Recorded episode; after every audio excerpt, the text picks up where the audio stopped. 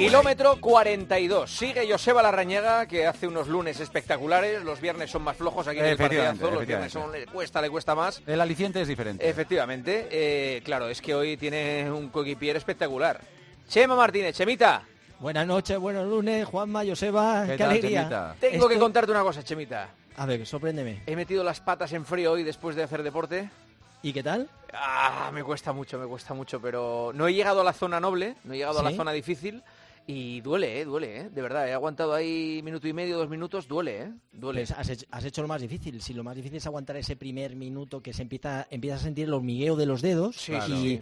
Pero si pasas eso, que Hasta más o cinco menos... llegas fácil. sí, eh, vale. Tienes que pasar minuto el- el- entre minuto y el segundo minuto y luego ya es mucho más fácil. Entre el 3 y el 5, que Vale. sería lo que más o menos Pues recomendamos. Aguantar hasta el 3. Oye, que- pero qué alegría, qué sí, alegría. Sí, sí, sí. O sea, maravilloso. Un poco de bici y luego patitas Las a- patitas al frío. Al frío, sí, Muy sí, bien, efectivamente. fenomenal. Eso nunca, Nunca hoy- falla. ha hecho un día hoy espectacular. eh. Estamos con 20 grados. Increíble, 20 increíble. grados. Al sol En espectacular. Madrid estamos en 20 grados, estamos en febrero Sí, todavía. y mañana otra vez 19, eh, 19 de máxima. Sí, y no cae agua ni, ni, ni, ni de coña. Pues sí, lo vamos, luego lo vamos a lamentar. Sí, creo, hombre, ¿eh? y tanto. y Me tanto. decían hoy que ya están en flor muchas plantas, que no es normal que en febrero ya estén en flor. Es verdad, es verdad. Así que nada, bueno, eh, récord eh, tras récord. Es, impresionante lo que está pasando en este arranque de año. Es una pasada. Chema, dale.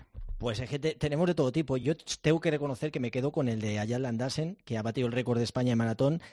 Lo tenía él eh, compartido con Ben, ben, ben Umi, Ben, o sea. Ben- Benaud. Y, y bueno, lo cierto es que se marcó una carrera con 40 años, que es lo más sorprendente, después de haber quedado quinto en los Juegos, donde estuvo peleando por las medallas, se ha marcado un 2 horas 6, 25 y, bueno, dejando ese récord de España que, que yo creo que, que ha sido maravilloso y a mí ha sido lo que uno de los récords que más, más me ha emocionado porque si te digo la verdad no pensaba y ahora después de esto eh, le hemos, yo le he escuchado y que todavía, bueno, se siente lógicamente en su siguiente objetivo va a ser ser campeón de, de Europa de maratón en, en Múnich, así que ojito con, con ese récord, la maratón de Sevilla, que también han corrido, han hecho récord de la prueba, tanto mujeres como en hombres, 2 horas 0442 en hombres, Abderramán. Claro, es que este, este el mamo, este que ha ganado, Chema. Dos, eh, es que, es que eh, Ayala ha sido séptimo en el maratón, con ese marcón. Bueno, el que ha ganado con ese 2.04.42 lo ha hecho en su primer maratón, que es una barbaridad. O sea, locura. primera vez que corres un maratón y haces 2.04.42. Increíble. ¿A dónde, vamos a llegar? ¿Sabes qué pasa? Que antiguamente eh, ibas corriendo, ibas quemando etapas, cuando eras más joven te ibas haciendo como deportista, corrías el 5.000 y el 10.000 y ya la última parte de tu vida la dedicabas en la maratón. Entonces, lógicamente yo creo que coincidía el declive de tu carrera, eh, con- lle- llevabas ya mucho tiempo y entonces no podías apurar demasiado a hacer buenas marcas. ¿Qué ha pasado ahora?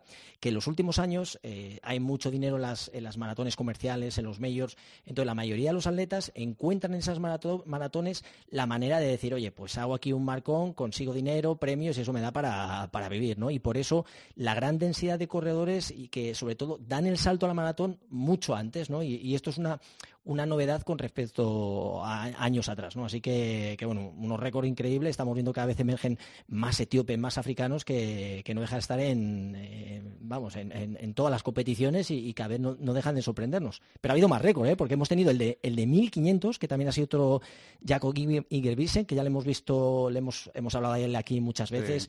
Es ese atleta que se ha forjado con- a través de su padre, ¿no? Ha sido como, como un atleta no probeta, pero que de, de los que desde que era joven ha estado el padre trabajando ahí para conseguir con- que, consiguieran todos estos resultados que está consiguiendo. Y ha hecho 3.30-60, que es una auténtica barbaridad. O sea, récord mundial 1500 para, para un noruego que cómo está corriendo. Y además hemos tenido a Jordan Díaz, ¿te acuerdas que le entrevistaste? ¿Cómo no voy a acordar? Le he empezado a seguir en Instagram, Ah, es sí. un tío muy divertido, en serio, ¿eh? Pues Súper mira, divertido. 20 días después de haberse nacionalizado español, el récord de España de triple 17-27, 9 centímetros más que el anterior. Es la mejor marca del año, estamos en el comienzo del año, pero con esta marca el año pasado hubiera sido el segundo del mundo. O sea que si hubiera ido a los Juegos Olímpicos, Impresionante, pues a lo mejor hubiera sido Es que medalla de plata. Este va a ser un fenómeno. O Uf, sea que- Madre mía. Pero fíjate que eh, estamos teniendo muchos récords, muchísimas buenas noticias y, lo único, la, única nota gris un poquito que tenemos en el atletismo, no sé si habéis leído que Álvaro Martín, un, marchador que, que tenemos, pues eh, iba a ser la gala para entrega de los atletas, mejores atletas del año y se ha negado a ir, ha retirado un poco su candidatura porque no está muy de acuerdo con la política que está llevando Raúl Chapado porque se cambiaron las becas en el año 2018 y, resulta que ahora no llega demasiado dinero para, para los atletas, está en una situación complicada para que puedan ser profesionales, entonces como está ahí que no, no comulga mucho con las conocidas del presidente, pues ha rechazado el que pueda estar nominado a atleta del año. Así que eh, dentro de las cosas buenas de todos los récords y todas esas buenas noticias que están apareciendo, porque Marta Galimani también corrió en Sevilla en 2 horas 27, o sea que hay muy buenas noticias para el atletismo español, pero eh, también hay cositas que bueno que ya, contaremos a ver cómo, cómo, sigue. A ver. Bueno, pues de récord, récord, récord, vamos a la mujer récord, récord, récord. Vamos a hablar con la mujer más rápida de la historia de, este país, que es eh, Maribel Pérez, la sevillana. Ya hemos hablado de ella en los últimos programas, porque es que se ha empeñado en bajar Primero ha conseguido batir un récord, el récord más longevo que había del de Sandra Myers en, los 60. Y a partir de ahí, pues lleva una progresión absolutamente espectacular. La semana que viene cumple 29 años, está en pleno apogeo ahora mismo de su carrera y además es fisioterapeuta. No sé si ejerce o no. Hola, Maribel. Hola, ¿qué tal? Muy bien. qué alegría. Da gusto saludar a alguien así en la radio y que entre con esta alegría. Bueno, yo encantada de estar aquí con vosotros un ratito. más de mucha ilusión. Nosotros, pues a nosotros más. Eh, ¿Ejerces como oficio o no? Sí, sí, a día de hoy estoy ejerciendo, trabajo en, la clínica Samalea, aquí en, Sevilla. No he hecho mucho, he hecho unas 15 horitas a la semana, sí.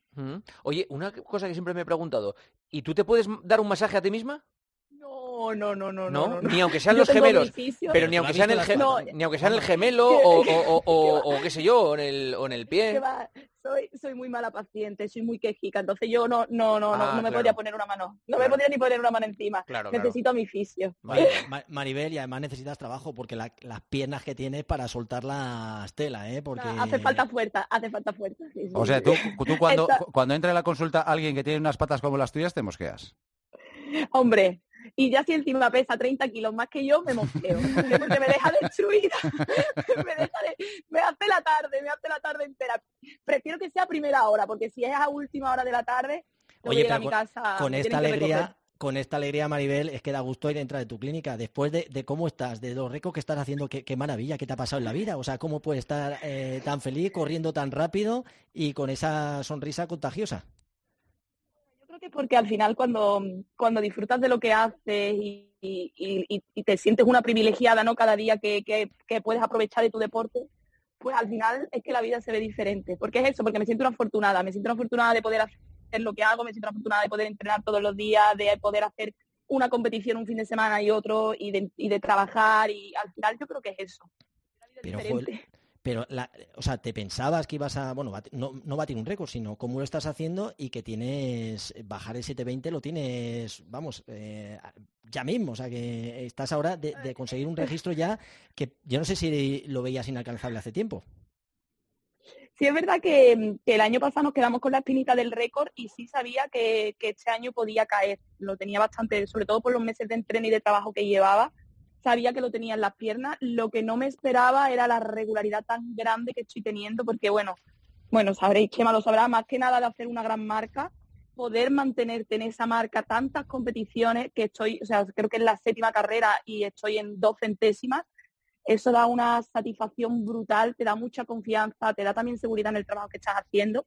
Entonces, ya no solo, no solo el poder haber batido ese récord de Sandra Mayer, que tenía más de 30 años, sino el poder haberme mantenido a este nivel en tantas carreras y sobre todo en carreras a lo mejor como de categoría mundial en el Wellington en Calrue, en Birmingham. pero se ha estado ganando, o sea, que ha sido impresionante. La tele, digo, y la misma sonrisa, terminabas con la sonrisa, seguías corriendo, ha sido maravilloso seguir todos estos pasos, todas esas carrillas que llevas, que creo han sido 20, 21, 21, 22, 7, 26, o sea, que llevas en, esa, nada, en, apenas cinco centésimas eh, todas las competiciones que estás haciendo, que es una, una auténtica maravilla y sobre todo eso, verte en, un World Indoor Tour que ya de por sí que pueda llegar la velocidad española a esas competiciones y, y, a ganarla. O sea, eso sí que era, eso para mí era impensable. Mm.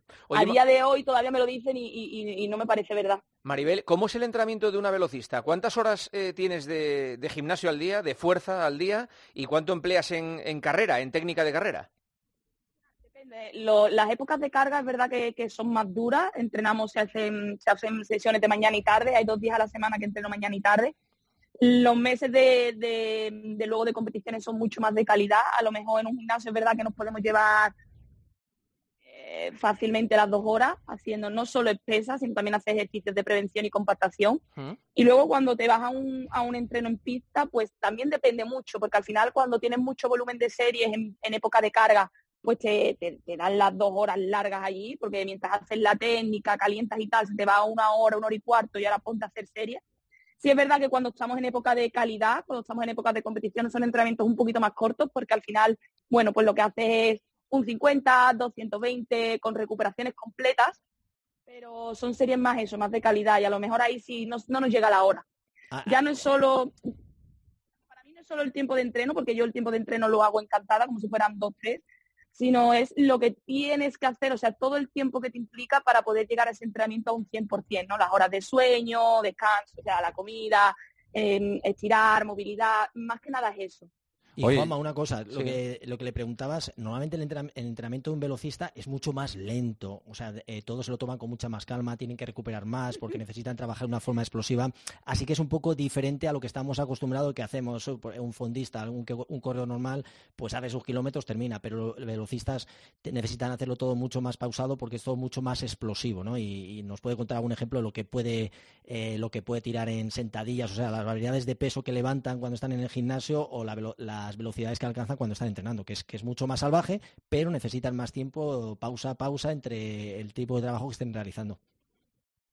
Porque este fin de semana estaba con estaba en Birmingham con en el World con Marta Pérez, con Adel Mechal, con Álvaro de Arriba, ¿no? que son, bueno, de medio fondo y fondo, y estábamos comentando justamente esto, la diferencia tan grande que hay en los entrenamientos.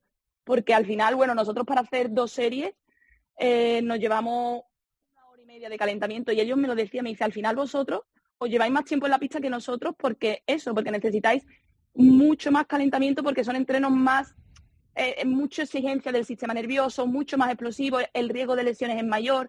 Entonces, para hacer eso, pues para hacer a lo mejor una sentadilla, pues te llevas calentando una hora. Eh, Maribel, 120, yo, hora y media. Yo quiero saber cuál es el vicio oculto, el vicio prohibido de la mujer más rápida de este país. Uy. Oh, Lo tengo claro, comer, me gusta. No, no, pero ya, no, sí, me, me, me, me, imaginaba que era comer, pero digo, ¿comer qué, hombre?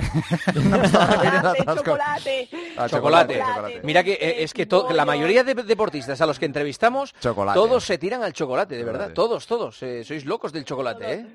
Porque no se come durante cuando estás entrenando no, no, lo pruebas entonces te lo quitas y, sientes esa necesidad de, del chocolate porque no lo tomas habitualmente si lo tomas todos los días. Maribel pues eh, cuando te veamos te vamos a regalar mucho chocolate por haber eh, estado con nosotros en el partidazo en el kilómetro 42. puro con leche. Os agradecería eternamente puro, bueno, puro con leche o de todo me, he tenido que hacer al, puro porque tenía que comer chocolate por necesidad, entonces me, he obligado a que me gustara el puro, pero siempre agradezco más con leche. Claro, más rico, claro, lógico, lógico. Eh, Maribel, un beso, mucha suerte para lo que viene. Muchas gracias a vosotros, un besito y, un placer. Y muchas felicidades por todo lo que ha recorrido, que no está nada mal. Muchas felicidades, máquina. Muchas gracias. Adiós, adiós. Qué chica más maja y qué pedazo de deportista en el partidazo, en el kilómetro 42. A ver, los tres alimentos recomendados de la semana. Eh, ya saben que cada semana Chema recomienda tres alimentos que son buenos para la práctica del deporte y para el running en particular. A ver, Chema.